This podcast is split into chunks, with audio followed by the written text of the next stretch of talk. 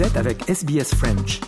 Retrouvez les rubriques sur sbs.com.au slash French. Nous rendons hommage aux propriétaires traditionnels de la terre à partir de laquelle SBS French diffuse. Le peuple Wurundjeri de la nation Kulin ainsi que leurs aînés passés et présents. Nous rendons hommage également à toutes les tribus et clans aborigènes ainsi que les insulaires du détroit Torres auxquels nous diffusons. SBS, a world of difference. You're with SBS French on mobile, online and on radio. Vous êtes avec SBS French sur votre smartphone, en ligne et à la radio. Madame, euh, monsieur, bonjour, bienvenue au programme de ce jeudi 7 décembre avec vous, Journal Ducasse et Marianne Murat. Et au cours de cette euh, émission, le journal, les sports et le journal de l'économie en Australie. Il est 13h, c'est l'heure du journal.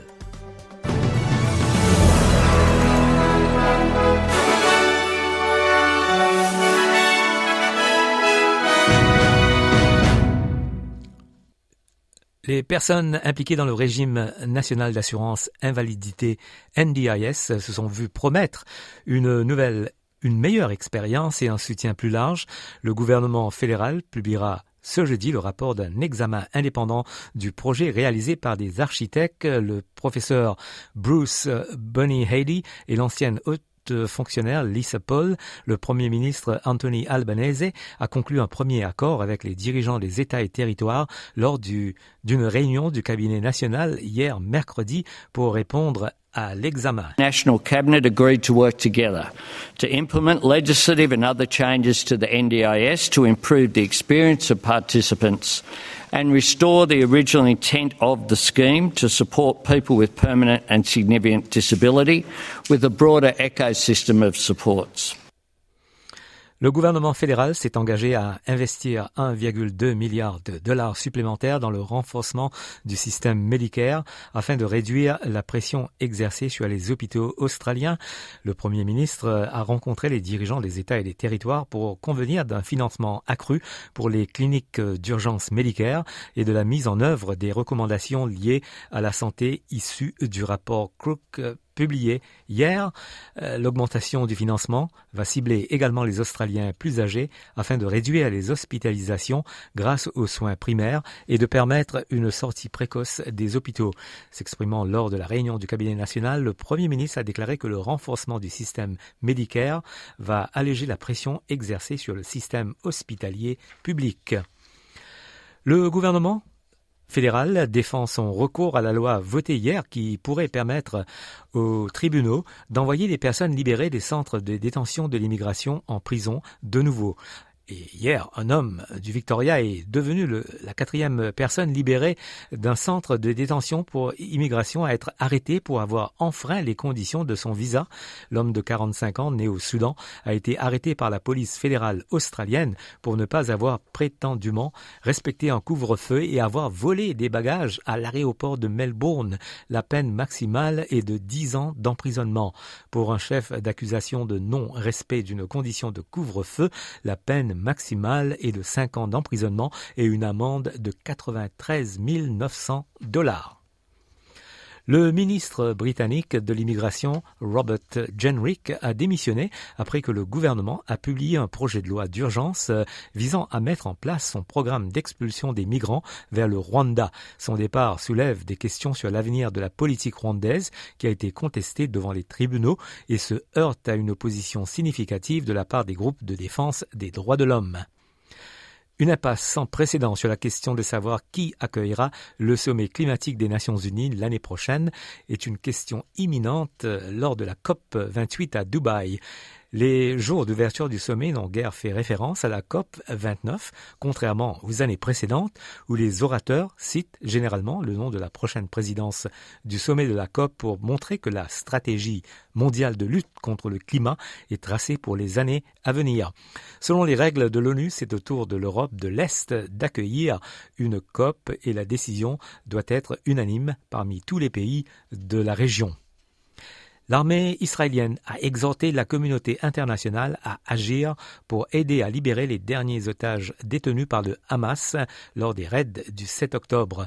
Plus de 100 otages ont été libérés lors du cessez-le-feu de la semaine dernière, ainsi que 240 Palestiniens emprisonnés par Israël. Le porte-parole des forces de défense israéliennes, le contre-amiral Daniel Hagari, a déclaré qu'Israël déclare qu'il ne peut plus accepter une présence militaire du Hamas à Gaza après la l'attaque du 17 octobre euh, dernier qui a déclenché la guerre. International organizations know their mandate and they also know the facts. Hamas is preventing them from doing their job. The Israel Defense Forces will do everything in its power to rescue our hostages and bring them home. We call others to do the same.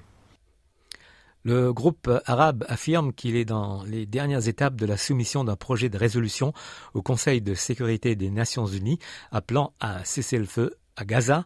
Riyad Mansour est l'ambassadeur palestinien auprès des Nations Unies. We cannot move further uh, without having uh, the Security Council shouldering its responsibility and to uh, act or react to a draft resolution calling for a ceasefire. We are in the final moments of uh, fine tuning the language. We might be in a position to announce to you, maybe before the end of the day, of a step in that direction to be taken place before the end of this week. Le président Joe Biden a envoyé un avertissement urgent au Congrès affirmant que le financement de l'Ukraine ne peut plus attendre. Dans des remarques depuis la Maison Blanche, euh, M. Biden a déclaré qu'il était stupéfiant que le Congrès n'ait pas encore approuvé des dizaines de milliards de dollars d'aide militaire et économique à l'Ukraine, alors que son administration a mis en garde contre des conséquences désastreuses pour Kiev et un cadeau à l'Ukraine et au président russe Vladimir Poutine si le Congrès n'agit pas. This cannot wait. Congress needs to pass supplemental funding for Ukraine before they break for the holiday resources. Simple as that. Frankly, I think it's stunning that we've gotten to this point in the first place.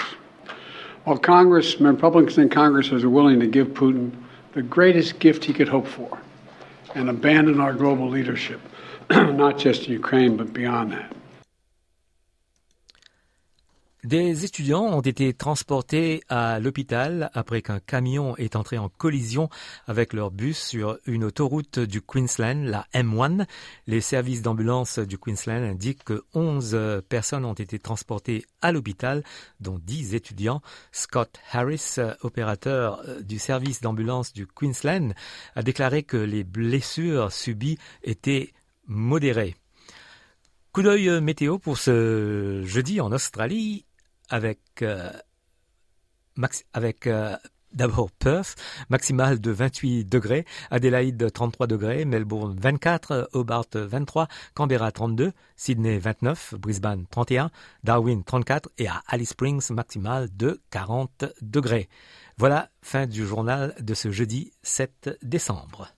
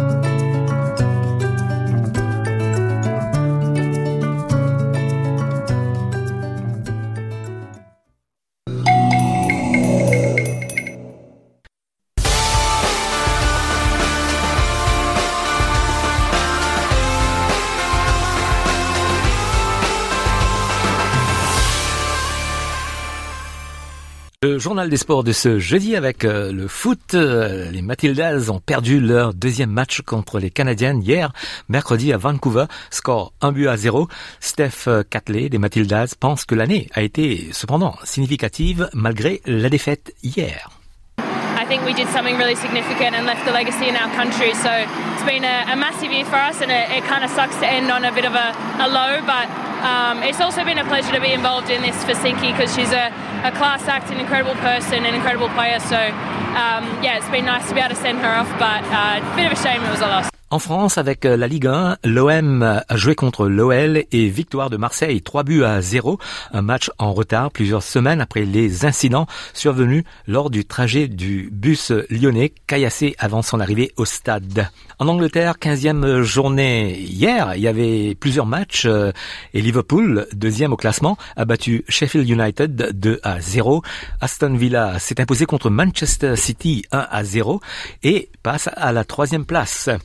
Arsenal a joué mardi soir contre Luton, score 4 buts à 3. En Espagne, le Real en tête devant Gérone à la différence de but. Le FC Barcelone, troisième, a gagné contre l'Atlético de Madrid, un but à zéro. En Allemagne, huitième de finale, le Bayer Leverkusen s'est imposé contre Paderborn, 3 buts à 1. Stuttgart a battu le Borussia Dortmund 2 à 0. Mardi, le Borussia Gladbach s'est imposé contre Wolfsburg 1 à 0. En Italie, huitième de finale avec le match nul entre Fiorentina et Parme, deux buts partout. Mardi, la Lazio de Rome a battu Genoa 1 à 0. En Écosse, Celtic s'est imposé contre Hibernian Édimbourg, 4 buts à 1 et reste leader. Et Rangers, deuxième au classement, a battu Art of Midlothian, 1 but à 0. En Afrique, quelques nouvelles du foot avec la canne féminine et les 12 pays qualifiés sont connus. Babacar Diarra. La conclusion du deuxième tour des éliminatoires a notamment vu les qualifications dans les matchs encore indécis. Au match retour, en l'occurrence de l'Afrique du Sud, vainqueur du Burkina Faso 2-0, du Botswana qui a sorti le Kenya en s'imposant 1-0 et de la République démocratique du Congo euh, qualifié en dominant la Guinée équatoriale 2-1 après le nul 1 partout à l'aller. Les Léopards dames étaient pourtant menées 1-0 mais elles ont trouvé les ressources et vont disputer la compétition pour la première fois en 12 ans, le sélectionneur intérimaire Papi Kumoto se félicite d'avoir accompli sa mission au micro d'Olga Massangou. Je suis euh, un homme le plus heureux pour le football féminin. Pour eux, vraiment, c'était nécessaire. C'était le moment opportun pour eux, pour que euh, les choses bougent. Je suis content pour eux. Ma mission, c'est fini. J'étais là seulement pour le deux matchs et je voulais me battre avec eux. Je voulais les aider à aller en Coupe d'Afrique comme les hommes. Maintenant, c'est à eux d'organiser. Je suis content, très content. Les huit autres nations qualifiées pour la Cannes féminine sont le Sénégal, le Mali, le Nigeria, l'Algérie, la Tanzanie, le Ghana, la Tunisie et la Zambie. La Cannes féminine 2024 se tiendra au Maroc, mais la date de la compétition n'est pas encore connue. Handball avec euh, la France qui s'est imposée contre l'Autriche 41 à 27 et la France se rapproche euh, des quarts de finale. Marion Casanov RFI. L'équipe de France féminine poursuit son sans faute au mondial en Scandinavie. Quatrième victoire en, en autant de rencontres, cette fois face à l'Autriche. Score final 41 à 27. Le plus large succès des Bleus lors de cette compétition signe et qu'elle semble monter en puissance. C'est ce que pense leur sélectionneur Olivier Crumbles pour qui les quarts de finale sont déjà tout proches. Il y a tout lieu d'être satisfait. Il semble qu'on n'est pas de bobo. On a pris six points. Maintenant, il faudrait... Euh pour qu'on se qualifie pas, il faudrait quelque chose de compliqué, mais j'y crois pas trop, on va se qualifier. C'est bien, mais il faut continuer. Tous les feux sont verts, même si il est bien évident que lorsqu'on va aborder des adversaires plus forts que celui-là, il faudra être encore meilleur. Et puis trois équipes africaines qualifiées, comme nous l'explique Sylvie Berruet, pour RFI le Sénégal, l'Angola et le Cameroun qui jouent ce jeudi contre la Suède, 19h30 en universel, on y reviendra.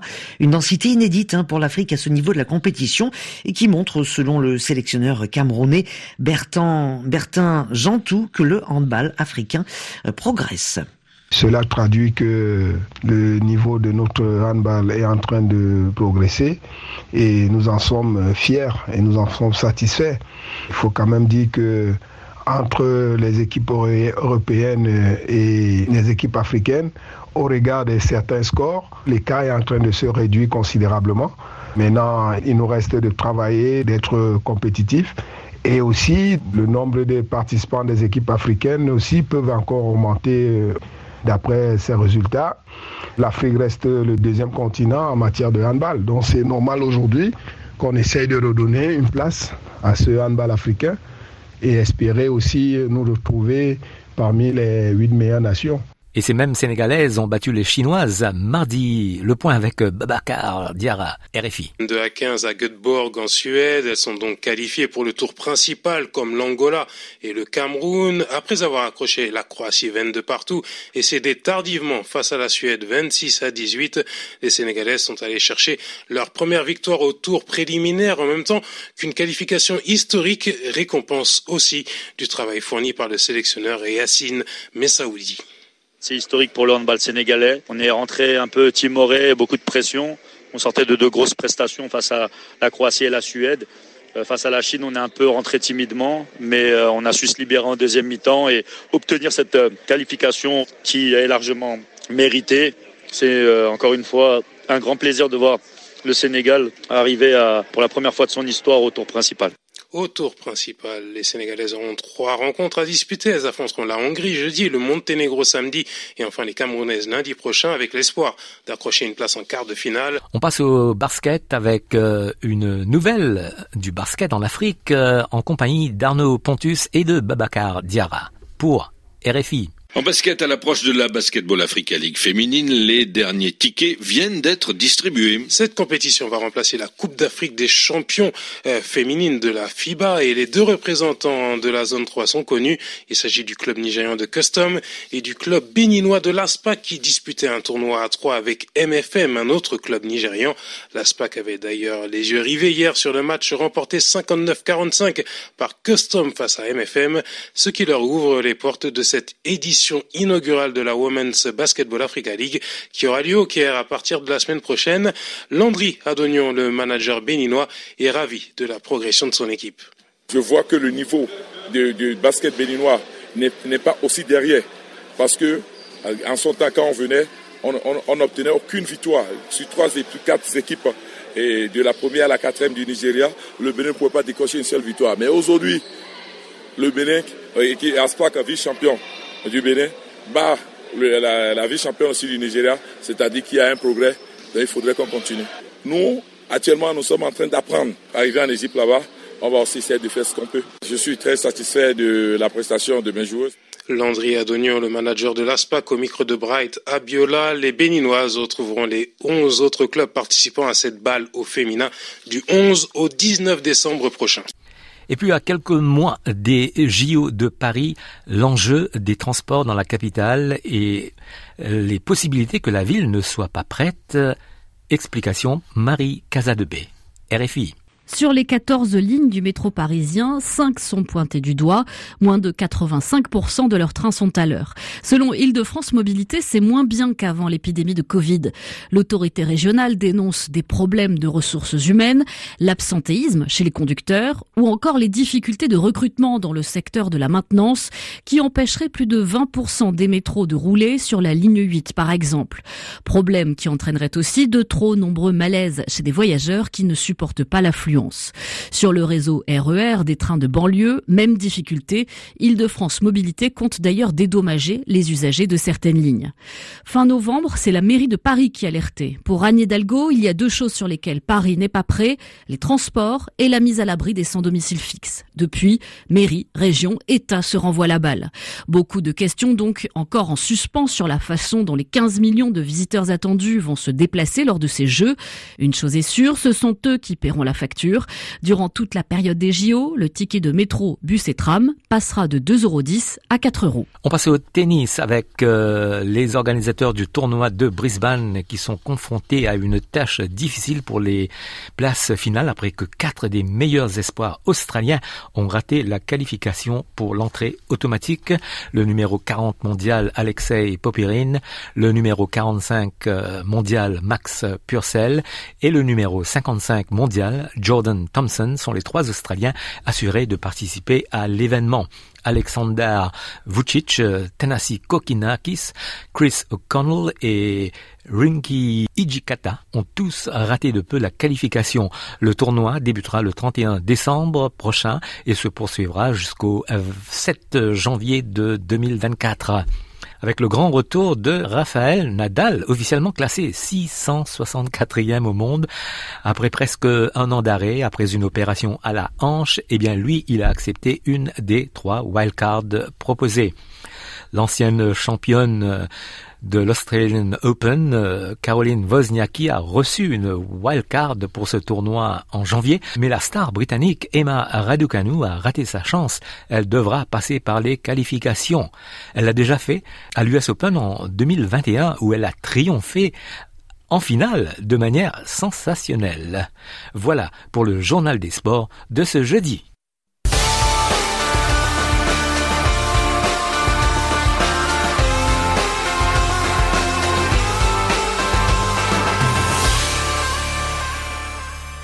13h et 24 minutes sur les ondes de Radio SBS. Vous écoutez le live du jeudi 7 décembre.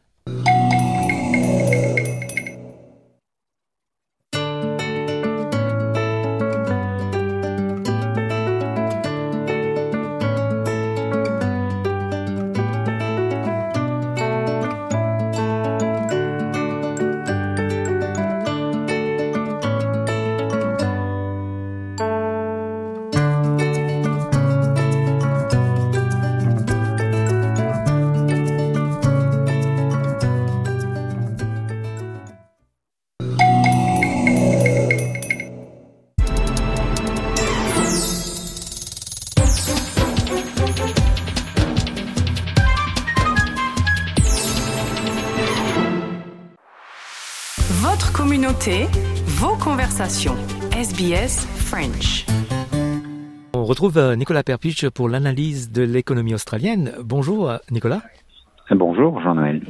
La Reserve Bank n'a pas augmenté les taux d'intérêt en, ce mois de décembre. Euh, une bonne nouvelle pour les Australiens. Oui, un grand, grand soulagement tout autour du pays, en particulier bien, bien sûr si c'est des gens avec des prêts. Avec avec des banques. Là, le, la banque centrale a eu sa dernière rencontre pour l'année et voilà, ils ont décidé de, de laisser le taux d'intérêt à 4,35%. Euh, ils avaient décidé le mois dernier de faire monter le, taux d'intérêt parce que l'inflation était était un peu trop haut. Mais là, l'inflation pour ce mois-ci était un peu meilleure et donc ils ont décidé de ne rien changer de pas agir, euh, pas baisser ni monter le taux d'intérêt. Euh, bon, c'est vrai que le taux d'intérêt reste euh, au plus haut niveau depuis novembre 2011, mais quand même, ça veut dire que juste avant Noël, les gens vont pas savent qu'ils vont pas devoir payer encore plus d'argent pour payer leur leur dette parce que c'est devenu très difficile pour beaucoup de gens depuis euh, bah, depuis que le depuis que la banque centrale a commencé à, à faire monter le taux d'intérêt en mai euh, de l'année dernière, euh, c'est monté par euh, l'équivalent pour la, une, maison de 500 000 dollars. Euh, les taux d'intérêt ont monté par euh, 1210 dollars chaque mois que les gens payent en plus que qu'ils payaient avant avant que la Banque centrale a, a commencé à faire monter le taux d'intérêt. Donc c'est énorme. Euh, ça c'est une, une, très grosse somme, grosse somme pour beaucoup de gens. Et c'est vrai qu'il y, y, a plein de monde qui, euh, qui a du mal à payer ça, qui se trouve en, en grande difficulté. Euh, et il y a aussi beaucoup de gens qui ont eu euh, euh, des prêts qui ont été fixés mais pendant plusieurs années. Mais là, ça va bientôt changer. Il y aura pas mal de monde qui vont tout d'un coup devoir payer beaucoup plus quand euh, le taux fixé euh, qui était beaucoup plus bas euh, va finir. Ils vont tout d'un coup se retrouver à payer à un niveau beaucoup plus haut. Mais bon, un soulagement au moins, c'est que la banque centrale n'a pas de meeting en janvier. Donc ça devrait aller au moins jusqu'au mois de février. Et puis là, bon, on ne sait pas encore ce qui va se passer, mais ça veut dire que les gens peuvent passer, peuvent passer l'été au moins, ou une bonne partie de l'été, sans trop d'angoisse euh, vis-à-vis les taux d'intérêt. Et puis, euh, Nicolas, un petit appartement qui a été vendu très cher à Bondi Beach, à, Sydney. Ah oui, c'est vrai, tout à fait. Bon, on a beaucoup parlé des prix des maisons, euh, ça monte et ça monte. Mais là, c'est un cas assez intéressant. Donc, c'est un investisseur qui a acheté un studio à Bondi à Bondi Beach, donc au bord de la mer, à Sydney, un, quartier euh, très populaire, mais très cher, qui est devenu très cher. Et donc ils ont, c'est à peu près la taille d'une chambre d'hôtel, 17 mètres carrés seulement, 17 mètres carrés, c'est rien. Et ça a vendu pour 511 000 dollars. Alors c'était, ils avaient annoncé ça, ils avaient listé ça pour 465 000 dollars, mais ça a vendu pour bien plus. Donc à, 17, mètres, 17 mètres carrés, euh, ça fait l'équivalent de 30 000 dollars pour chaque mètre carré. Donc c'est assez cher, c'est énorme. Et euh, mais c'est, tout petit et c'est parfait pour euh, si on veut le louer pour un Airbnb ou quelque chose comme ça. Si c'est quelqu'un qui veut rester à Banda un soir ou deux, euh, pas trop. Mais euh, la personne qui l'a vendu avait, avait acheté l'appartement, le studio en 1998 pour 98 euh, 000 dollars. Donc euh, c'est monté énormément depuis depuis cette époque, euh, par plus de 400 000 dollars euh, en 20 25 ans en fait.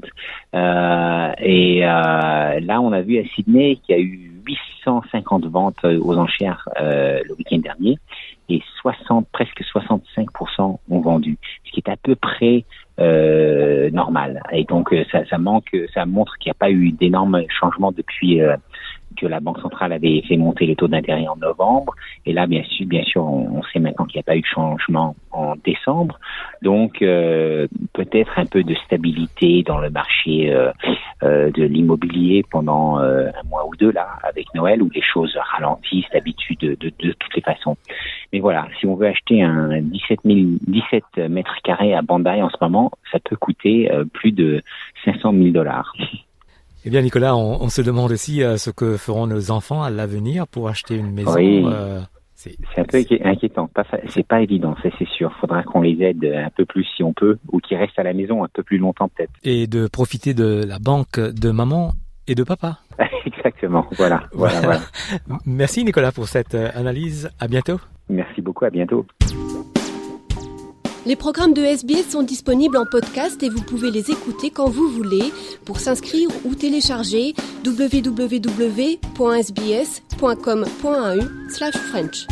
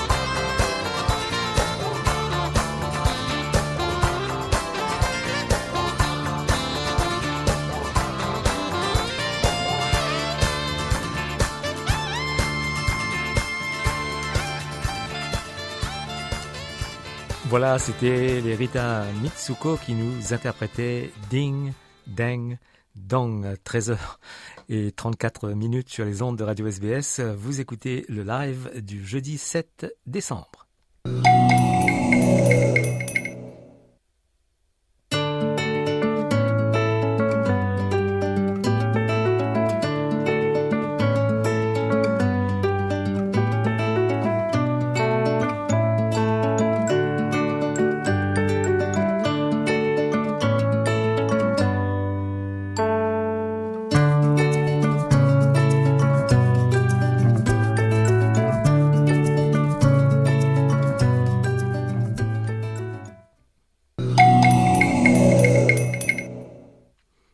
Et on continue l'émission. Je passe euh, l'antenne à notre collègue euh, Marianne Murat qui a rencontré l'ambassadeur de France en Australie, Jean-Pierre Thébault, qui actuellement quitte ses fonctions après trois ans passés à Canberra. Il va évoquer les moments forts, surtout l'épisode des sous-marins et les chantiers qui attendent son successeur, Pierre-André Imbert. Votre communauté, vos conversations. SBS French. Monsieur l'ambassadeur, on est à l'ambassade de France ce soir pour votre farewell, votre pot de départ. Vous avez dit dans votre discours trois ans, trois semaines, trois jours. Ça y est, c'est la fin. C'est presque la fin. Vous êtes content de partir? Oh, sentiment mélangé. Content, oui, parce qu'on vient de franchir une étape majeure. Et j'espère que, que, tous les francophones et francophiles se sont rendus compte. Notre ministre des Affaires étrangères est venu. Nous avons adopté des, vraiment des, une, une, feuille de route pour l'avenir euh, très ambitieuse avec des sujets très concrets qui intéressent euh, nos entreprises, qui intéressent euh, les relations entre la France et l'Australie, qui intéressent la région avec un fort angle pacifique sur la transition énergétique. Et ça, c'est un sujet majeur dans lequel nous sommes bons et nous pouvons, avec nos amis australiens, faire des choses ensemble ici et, dans la région. Et puis euh, aussi un projet très ambitieux de, de, fondation culturelle pour créer des liens entre, entre les artistes de nos deux pays et plus largement promouvoir l'éducation. Euh, vous savez qu'on a des écoles ici formidables. Euh, grâce aux parents, les parents australiens, des parents de toute nationalité qui veulent apprendre le français, et ben voilà, c'est un pays francophile et je pars avec ce sentiment réconfortant. Après, euh, regrets, certains regrets, oui. Lesquels? Regret tout d'abord de quitter des amis. C'est-à-dire que même au pire moment, il faut bien prononcer le mot, de la crise des sous-marins, euh, je disais, mais 822 lettres reçues d'Australiens de, de, m'écrivant, me donnant leur adresse, donc pas du tout cachées, me disant combien euh, ils trouvaient que c'était vraiment un procédé innommable, que qu'ils allaient en tirer les conséquences dans la boîte électorale, et ils l'ont fait. Mais euh, d'amitié, témoignages d'amitié, le soutien également qui m'a été manifesté par de nombreux membres de la communauté française, même lorsque j'ai dû être dur vis-à-vis de vis-à-vis du gouvernement australien, tout ça montre que il n'y a pas eu de rupture entre les Français et les Australiens, de, rupture entre la France et l'Australie. C'était vraiment une mauvaise décision, que j'estime toujours être mauvaise, d'un mauvais gouvernement. Euh, après, euh, après, je suis heureux de rentrer, euh, effectivement, rencontrer à nouveau, être avec ma famille et, profiter de cette Europe que j'aime et, et, que, et que j'ai défendue ici en étant non seulement ambassadeur de France, mais aussi un membre engagé de la communauté européenne. On a vraiment ce sentiment que vous quittez l'Australie au moment où la coopération bilatérale entre les deux pays est en train de se refonder, au moment où Paris et Canberra redeviennent amis. J'allais vous demander quel bilan vous tirez de vos trois ans à l'ambassade, mais est-ce que vous diriez quand même que l'affaire des sous-marins a été euh, le virage, le moment marquant euh, de vos trois ans à Canberra? Un ambassadeur euh, se trouve rarement dans la même situation euh, que j'ai connue, malheureusement, euh, d'être dans un pays ami et d'avoir, d'avoir, de vivre une trahison. C'était une trahison. Après, euh, ce qui est important pour un ambassadeur, c'est, c'est justement pas de faire des inaugurations ou des réceptions, c'est, c'est de travailler, c'est de faire en sorte de, de créer des liens, et puis dans ce cas-là, de créer des liens et de recoller des morceaux. On a fait plus que ça. On invente de nouvelles choses. Et ça, c'est ce qui est important. On a aussi, lors de la visite de la ministre, signé un accord de coopération entre la France et le Victoria, un État majeur, euh, avec euh, beaucoup de projets qui vont encore augmenter notre présence dans le Victoria. Et c'est une bonne chose. Et j'espère que ce sera aussi demain un accord de coopération entre la France et le Queensland, la France et le Western Australia, la France et, le New South Wales. Trop souvent, on croit que l'Australie est un, est un pays unique. Non, c'est un archipel un archipel d'États et il faut travailler avec ces États. Vous savez, en trois ans, j'aurais fait presque 500 000 kilomètres. Euh, J'en étais étonné moi-même, et c'est des statistiques sûres. Et je l'ai fait, et c'était probablement la raison pour laquelle on a pu aussi euh, repartir. Parce que on a parlé avec le gouvernement fédéral, mais aussi avec les gouvernements fédérés. Et on a parlé avec toutes ces communautés qui ont des histoires, des intérêts, des projets. Et ça, c'est la meilleure manière de, de promouvoir la France ici. C'est d'être partout dans les États, et oui, je pars euh, au meilleur et au mauvais moment. Au meilleur moment parce que, enfin, non seulement on est revenu euh, avec des projets ambitieux, mais on est même encore plus ambitieux qu'on était auparavant. Donc, c'est un beau résultat et je crois que notre ministre était très contente et l'a dit. Mais également au-delà, bah, c'est un mauvais moment parce que c'est vrai que c'est maintenant que tout ça va fleurir. Mais c'est excellent. Euh, mon successeur euh, qui est très engagé d'ores et déjà, euh, va, va, développer tout cela et, ira même plus loin. Et c'est le mouvement naturel de la relation entre la France et l'Australie. Nous pouvons faire énormément de choses ensemble. Justement, je voulais vous demander, vous venez d'évoquer des projets qui, ça y est, ont été signés, la facette sur la transition énergétique, la facette euh, sur la culture, il y a aussi la sécurité défense. Quels sont les projets qui attendent votre successeur, Pierre-André Humbert eh bien, euh, premièrement, c'est un homme de grande expérience et qui apportera euh, euh, une connaissance unique de, l'administration française, de ses réseaux, pour, appuyer ces projets, pour les développer. Ça, c'est la première chose, c'est vraiment une bonne chose. La deuxième, c'est que euh, il y a euh, des projets à état de maturité différent dans la feuille de route. Les principaux projets sont agréés, financés et ont été annoncés immédiatement. Donc, ils commencent tout de suite. Euh, on les verra à l'œuvre dès 2024. Ça, c'est remarquable dans, dans, dans, je dirais, dans, dans des accords dans lesquels on s'engage à des choses qui parfois restent nébuleuses très longtemps. Mais après, il y a encore plein de secteurs. Il y a des secteurs économiques dans lesquels nous ne sommes pas suffisamment présents sur toutes les questions de transport. Nous avons un formidable groupe d'entreprises ici qui sont des entreprises avec un fort potentiel pour répondre à des besoins de transport qui se posent ici. Même les trains à grande vitesse, je crois que c'est une question qui se pose. Il y a également euh, le domaine de la défense sur lequel nous reprenons pied, mais que nous n'avons jamais abandonné. Nos grandes entreprises, Thales, Safran, Airbus, sont très présentes dans le paysage, représentent des dizaines de milliers d'emplois et font, je dirais, sont des, des, des, des, contributeurs très importants à la défense australienne. Et puis, et puis, bien sûr, il y a tous les autres sujets, le domaine de la science. Le domaine de la science, il faut absolument que nous développions plus avant encore cet adossement entre la science et l'économie, entre la science et les jeunes, entre la science et, et, et certains grands sujets comme les changements climatiques. L'Antarctique est un, est un héritage commun. Nous avons 1500 kilomètres de frontières communes entre la France et l'Australie dans l'Antarctique. 1500 km de frontières terrestres euh, sur les 6000 km. Là aussi un autre chiffre ignoré de frontières que nous avons pour l'essentiel donc dans les, dans les océans. Les océans, euh, il y aura la conférence des Nations Unies sur les océans euh, à Nice en 2025, un moment extrêmement important. Et puis la COP, la COP 31 en 2026 ici en Australie. Voilà autant de projets qui nous attendent je ne vais pas citer non plus Brisbane 2032, les, Jeux Olympiques. Il y a plein de projets qui nous attendent dans tous les domaines où nous pouvons rencontrer l'enthousiasme australien et, je dirais, l'enthousiasme français. Euh, et, mon dernier mot sera pour dire que un des plus grands arguments de vente, entre guillemets, de la relation entre la France et l'Australie, bah, ce sont ces 25 000 jeunes français qui chaque année viennent dans le cadre du programme Visa Vacances Travail. Et quand j'annonce ça à mes interlocuteurs politiques ou autres en disant ben voilà nous sommes la deuxième nation et à quelques centaines près juste derrière la première qui, est le Royaume-Uni à venir aussi nombreux avec des jeunes qui viennent ici qui sont heureux on a encore rencontré à Melbourne avec la ministre eh bien, eh bien, tout le monde se dit, bah oui, il y a quelque chose de spécial dans cette relation.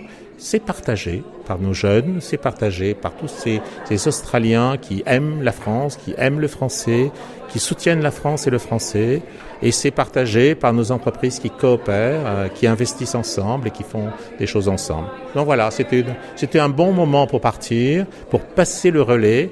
Euh, la diplomatie, c'est c'est un relais permanent. On passe, on court pendant une certaine distance. Parfois, on chute. Quelqu'un vous a fait un croche-patte. Euh, il faut se relever, il faut repartir, il faut arriver premier et passer le flambeau à, à un nouveau compétiteur. Ben, c'est ce que j'ai le sentiment d'avoir fait. Et je remercie à cette occasion euh, tous vos auditeurs parce que beaucoup euh, ont été sont mis en contact, ont envoyé des mots, y compris dans les moments les plus difficiles. voilà, soyez, soyez la Team France, soyez l'équipe de France, soyez la French Team, la French Australian Team. C'est un pays francophile, l'Australie mais un pays francophile timide, je crois. Et donc, il faut qu'on se parle, il faut qu'on fasse des choses ensemble, et peu à peu, on sera moins en moins timide et de plus en plus amoureux. L'Australie est un pays francophile, mais vous, vous disiez dans votre discours, et c'est ma dernière question, votre amour pour l'Australie. On imagine que vous allez revenir peut-être en vacances, vous rentrez en France, vous reconnectez avec votre famille, vous avez dit que vous en avez besoin, ça vous fait plaisir, mais c'est quoi la suite pour vous, monsieur l'ambassadeur? Ah, la suite est toujours une décision à prendre au plus haut niveau, chez nous, par la ministre et le président de la République. Donc, euh, je n'ai, je n'ai, je n'ai rien à dire. Seul l'avenir le dira. Mais euh, est-ce que je reviendrai ou pas? C'est pas ma tradition. Dans tous les pays où j'ai, comme ici, euh, été enthousiaste, même si j'ai pu être blessé ou dans une situation difficile, euh, euh, c'est à mon successeur d'incarner, d'incarner la France. Je, je, je, ne veux pas revenir dire voilà ce qu'il faudrait faire ou ce qu'il aurait fallu faire. Il y a quelques projets franco-australiens que je continuerai à développer, mais en parfaite entente avec mon successeur. Et puis surtout parce que ce sont des, éléments supplémentaires sur lesquels créer du lien euh, franco-australien. Ce sera une contribution modeste et puis j'irai voir ailleurs. Mais mon vrai pays, c'est la France. J'en suis heureux. Mes racines, c'est l'Europe. J'en suis heureux, j'en suis fier.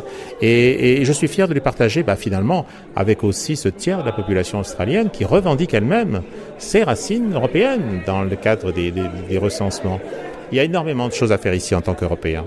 Et, et, plus qu'on ne le fait encore, et voilà. On souhaite la bienvenue à Pierre-André euh, Humbert et on vous dit au revoir, monsieur l'ambassadeur. Merci pour tout.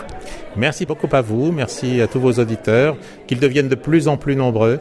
Les alliances françaises, nos 30 alliances françaises sont là pour les aider. Le festival du film français est là pour euh, les séduire. Euh, il y a tant de choses à découvrir, tant de points communs. Et s'ils n'existent pas déjà, on peut les créer. Donc merci à vous tous. Votre communauté, vos conversations. SBS French. Voilà, fin de l'émission. Merci d'avoir été avec nous pour le programme en live. À bientôt sur SBS euh, en français. Votre communauté, vos conversations. SBS French. Vous voulez entendre d'autres rubriques comme celle-ci? Écoutez-les sur Apple Podcasts, Google Podcasts, Spotify ou n'importe où où vous obtenez vos podcasts.